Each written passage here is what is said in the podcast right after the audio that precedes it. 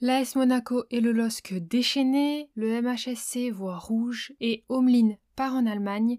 Salut les gens, c'est Ellie, j'espère que vous allez bien et bienvenue pour ce nouveau tour de l'actu du foot français. On commence avec du mercato à Auxerre où Vincenzo Cosella signe son premier contrat professionnel avec le club. Le gardien n'a que 21 ans. À Lorient, Thomas Callan quitte définitivement le club. Le gardien était prêté à Annecy depuis le début de la saison et y signe définitivement. Tandis que Sambou Soumano revient lui de son prêt à Eupen, mais part en prêt dans la foulée à Rodez. Sur la côte d'Azur, à Nice, Yanis Naounou signe son premier contrat professionnel au club. Le défenseur de 18 ans a même déjà été dans le groupe professionnel.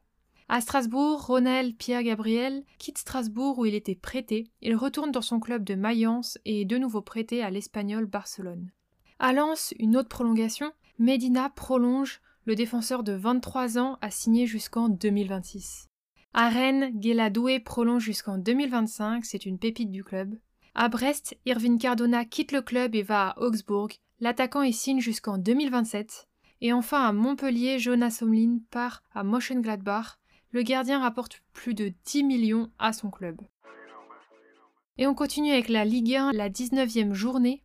Tout d'abord les résultats à domicile.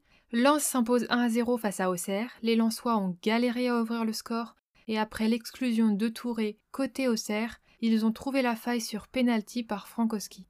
Les Lensois continuent donc leur série d'invincibilité à domicile. Du côté de Rennes, c'est pareil sur le même score, victoire 1 à 0, mais face au concurrent de Lens qui est le PSG. Le PSG n'a rien montré dans la rencontre et à force de pousser sur les contres, Rennes a réussi à trouver la faille par Traoré. Les Parisiens n'avaient pas d'idée et ont juste une possession stérile. On passe ensuite à l'Olympique de Marseille qui s'impose lui largement 3 buts à 1 face à Lorient Marseille commence mal car Lorient ouvre le score par Mofi, mais ils réagissent dix minutes après par Kolasinac. Et juste après la pause, Sanchez donne l'avantage aux Marseillais et Verretou conclut le score quelques minutes après en marquant. Et les deux gros scores à domicile sont pour le LOSC et l'AS Monaco. Tout d'abord le LOSC bat 3 5 buts à 1.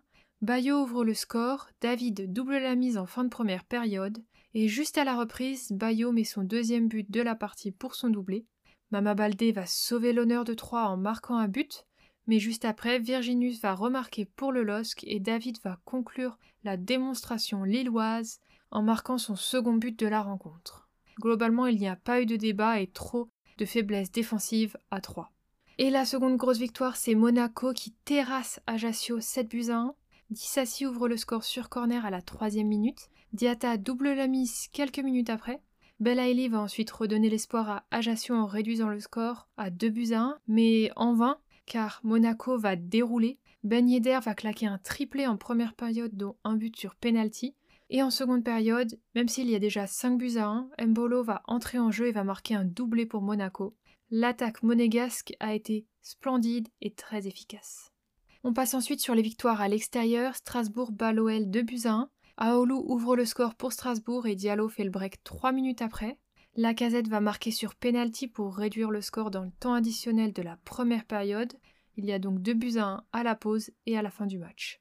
Clermont s'impose face à Angers 2 buts à 1. Rachani ouvre le score pour Clermont et 7 minutes après, Neto Borges fait le break. Mais comme pour le match entre Strasbourg et l'OL, Angers va réussir à réduire le score en fin de match par Bouffal, mais c'est encore une fois trop tard.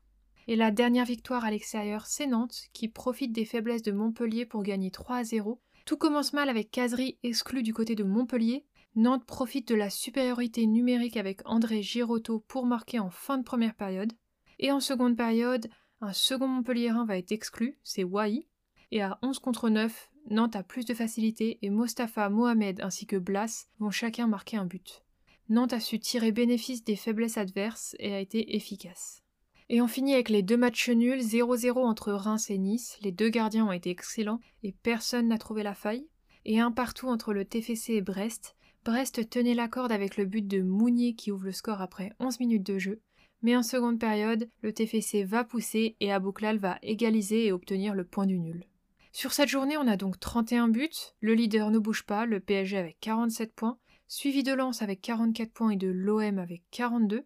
Et les relayables, il y a un petit changement puisque Strasbourg sort enfin de la zone rouge et on y retrouve donc Brest et Ajaccio avec 15 points, Auxerre avec 13 points et Angers bon dernier avec 8 points. Voilà, c'est tout pour aujourd'hui, on se retrouve bientôt pour toute l'actu du foot français.